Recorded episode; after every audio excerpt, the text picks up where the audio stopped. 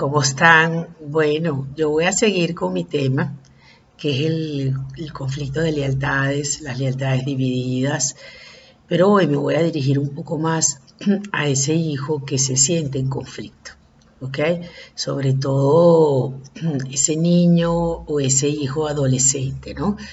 Me vienen muchas, muchas imágenes y muchos recuerdos a mi cabeza, ¿no?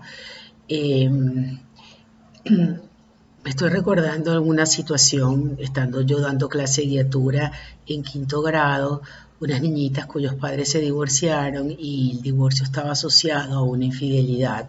Este, cuando digo el divorcio estaba asociado a infidelidad, yo vuelvo a recordarles que no necesariamente la infidelidad es la que genera el divorcio, eh, la infidelidad es un síntoma, ¿ok? Pero para los efectos muchas veces de los padres y de los niños, esa es la causa. Entonces, este, esta niñita eh, se sentía en conflicto de lealtades, decidir con papá y su pareja eh, a pasar momentos gratos o no, y se atrevió a compartirlo en el salón de clase. Eh, porque sentía que su mamá estaba tan herida y veía a su mamá sufrir tanto que se sentía desleal a ella si ella iba con papá. Entonces mi mensaje para los hijos que están en esta situación es que, que fue un poco lo que le dije a la niña en ese momento, que así como la pareja en algún momento se enamora, se hacen amigos, se enamoran y deciden unirse, y es un tema de la pareja, de la misma manera los conflictos en la pareja, lo que ocurre en la pareja, es lo que hace que se separen. Y no tiene nada que ver con los hijos. Entonces, yo no tengo que escoger por mi mamá o por mi papá, porque es un tema de pareja. Incluso a veces yo he visto niñas que entran en una dinámica de alianza tan fuerte con la madre que se convierten como en otras esposas, en otras esposas que van a vigilar qué es lo que hace el padre con la nueva novia y llevan información a la madre porque sienten que esa es la tarea que tienen que hacer para que esta madre no siga sufriendo como esta madre está muerta de rabia, está muerta de celo, está muerta de envidia, entonces sienten que tienen que ir a casa del padre a inspeccionar, averiguar, no puedo aceptar nada de la novia de mi papá, este, y entonces además eso que averigüe se lo tengo que llevar a mi mamá. Eh, muchachos, no es nuestra tarea, ¿ok? Mi mamá tiene que asumir qué aspecto de ella tuvo que ver con esta unión y con esta separación. De la misma manera le toca asumirlo a mi papá.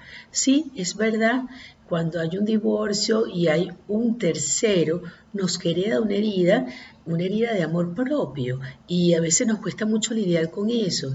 Y también es muy fácil de mm, poner la responsabilidad en el afuera. Y eso nos duele, nos hirió, nos da rabia. Y me da rabia horrible que mi papá haya hecho eso. Y esa bicha, el, bueno, podemos decir miles de insultos a esa bicha, ¿ok?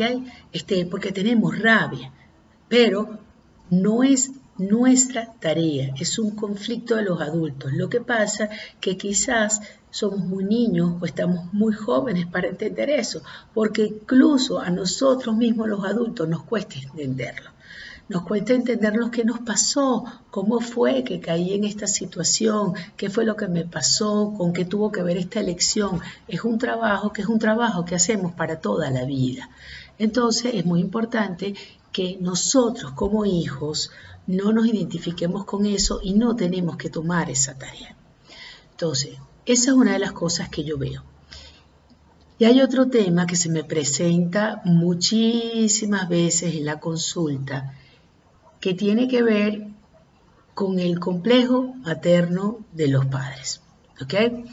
A veces los padres, en función de su propia historia, eh, y con todo lo que les he dicho que es asociado hacia el complejo materno y toda la idealización de la maternidad, entonces escogen mujeres que son más ateneicas, son mujeres más desapegadas, que no tienen constelado lo materno de una forma tan importante, pero esas fueron sus elecciones.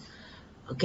Esa mujer que no es tan femenina o esa mujer que no tiene lo materno tan constelado, esa mujer que es más ateneica, que está más enfocada hacia el trabajo, hacia el conocimiento, hacia su desarrollo personal, lo primero que tengo que tomar conciencia que la escogí yo, ¿ok? Entonces, esa la escojo como mi esposa y como la madre de mis hijos y tengo que tomar conciencia que la escogí por algo. Por entonces me divorcio de ella súper desilusionado. Me parece que es una madre abandonante, que es una madre que se la pasa en la calle, que no se ocupa de sus hijos. También esta mujer escogió a este hombre que la señalara. Esta mujer que, que tiene una vida quizás más en la calle, escogió un marido que de alguna forma la hiciera sentir como que ella nunca iba a ser una suficiente buena mamá. Entonces he visto muchísimas veces esa combinación. Esa combinación de alguna forma termina llevándolos, fueron proyecciones de cada uno, necesidades de cada uno que cada quien tiene que trabajar. Pero termina llevando a que ese matrimonio tenga una ruptura. Y el mensaje que reciben los hijos es, este, tu papá es un descalificador, tu papá es hipercrítico, tu papá nunca uno lo puede satisfacer. Y eh, el otro mensaje que reciben los hijos es tu mamá se la pasa en la calle, para tu mamá el trabajo es más importante que usted, o para tu mamá su vida es más importante, tu mamá es una egoísta, tu mamá es una mala madre. Quizás ninguna de estas cosas las decimos abiertamente, ni las decimos directamente, pero las sentimos y se las transmitimos de manera inconsciente a los hijos. Entonces, nosotros los hijos, cuando estamos en ese lugar, recibimos ese mensaje. Por supuesto, en algún momento nos sentimos o que mi papá está maltratando a mi mamá o viceversa. ¿Ok? Entonces, lo que he visto con más frecuencia en la consulta entonces son aquellos niños que hacen alianza con la madre que está siendo calificada de una madre no suficientemente buena y la madre se traga esa proyección porque tiene que ver también con su propia historia y entonces rechazan ir con el padre. Rechazan ir con el padre, tienen rabia con el padre, no le perdonan de alguna forma el maltrato, ¿ok? Y yo les quiero recordar a estos niños y a estos muchachos que esto es un tema de los adultos. ¿De qué manera puedo protegerme yo? ¿Ok? Si eso me está afectando. Si de alguna manera yo siento que mi papá, por ejemplo, eh, está haciendo una crítica a mi mamá o viceversa, yo le puedo decir, papá, mamá, ese es mi papá, ese es mi mamá, no me gusta que me hables mal de él y ya está. Em, y de esa manera tomo la retirada. Le pido a mi papá o a mi mamá respeto hacia eso. ¿Ok? Pero mi papá tiene que trabajar sobre su propio rollo y mi mamá tiene que trabajar sobre su propio rollo. No es tarea mía. Yo no tengo por qué separarme de mi papá y perderme la posibilidad de vincularme con mi padre, que es mi masculino más importante, sobre todo si soy niña, por ser leal a mi mamá, porque me parece que él lo maltrató. Todo lo contrario, porque entonces yo no estoy pudiendo enfrentar ese masculino y de alguna manera le estoy dando poder a ese patriarcado y cuando sea pareja eso va a afectar.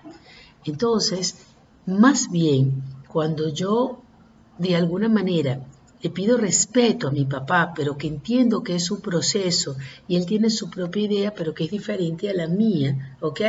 Yo más bien estoy pudiendo manejar esa dinámica con ese padre y con ese masculino que me parece de alguna forma descalificador.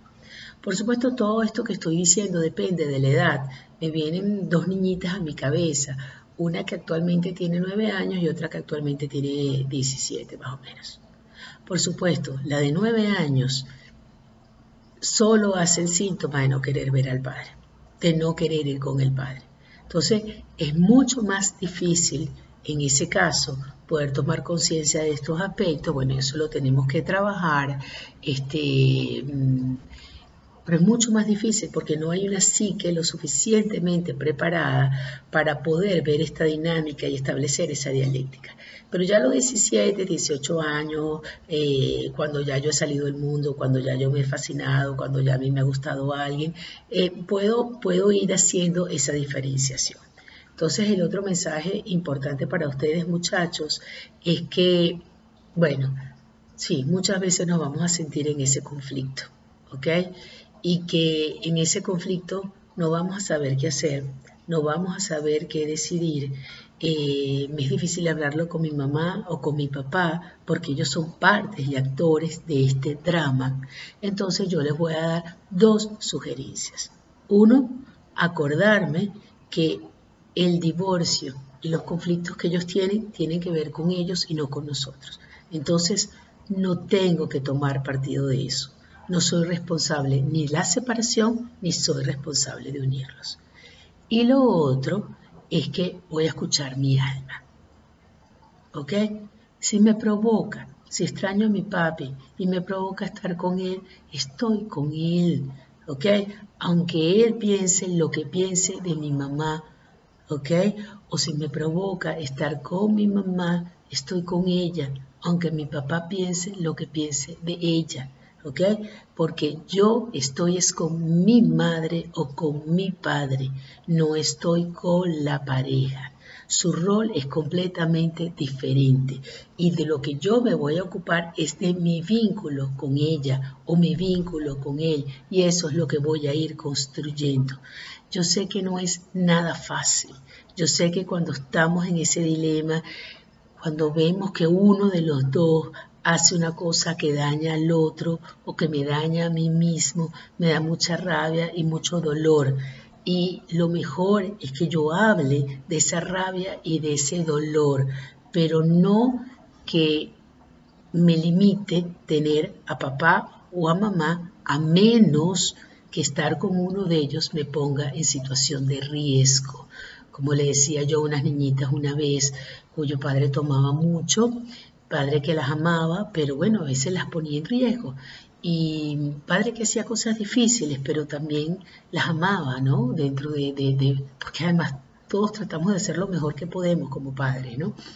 Entonces yo les decía, no, no, no, no es que te tienes que separar de tu papá, ¿ok?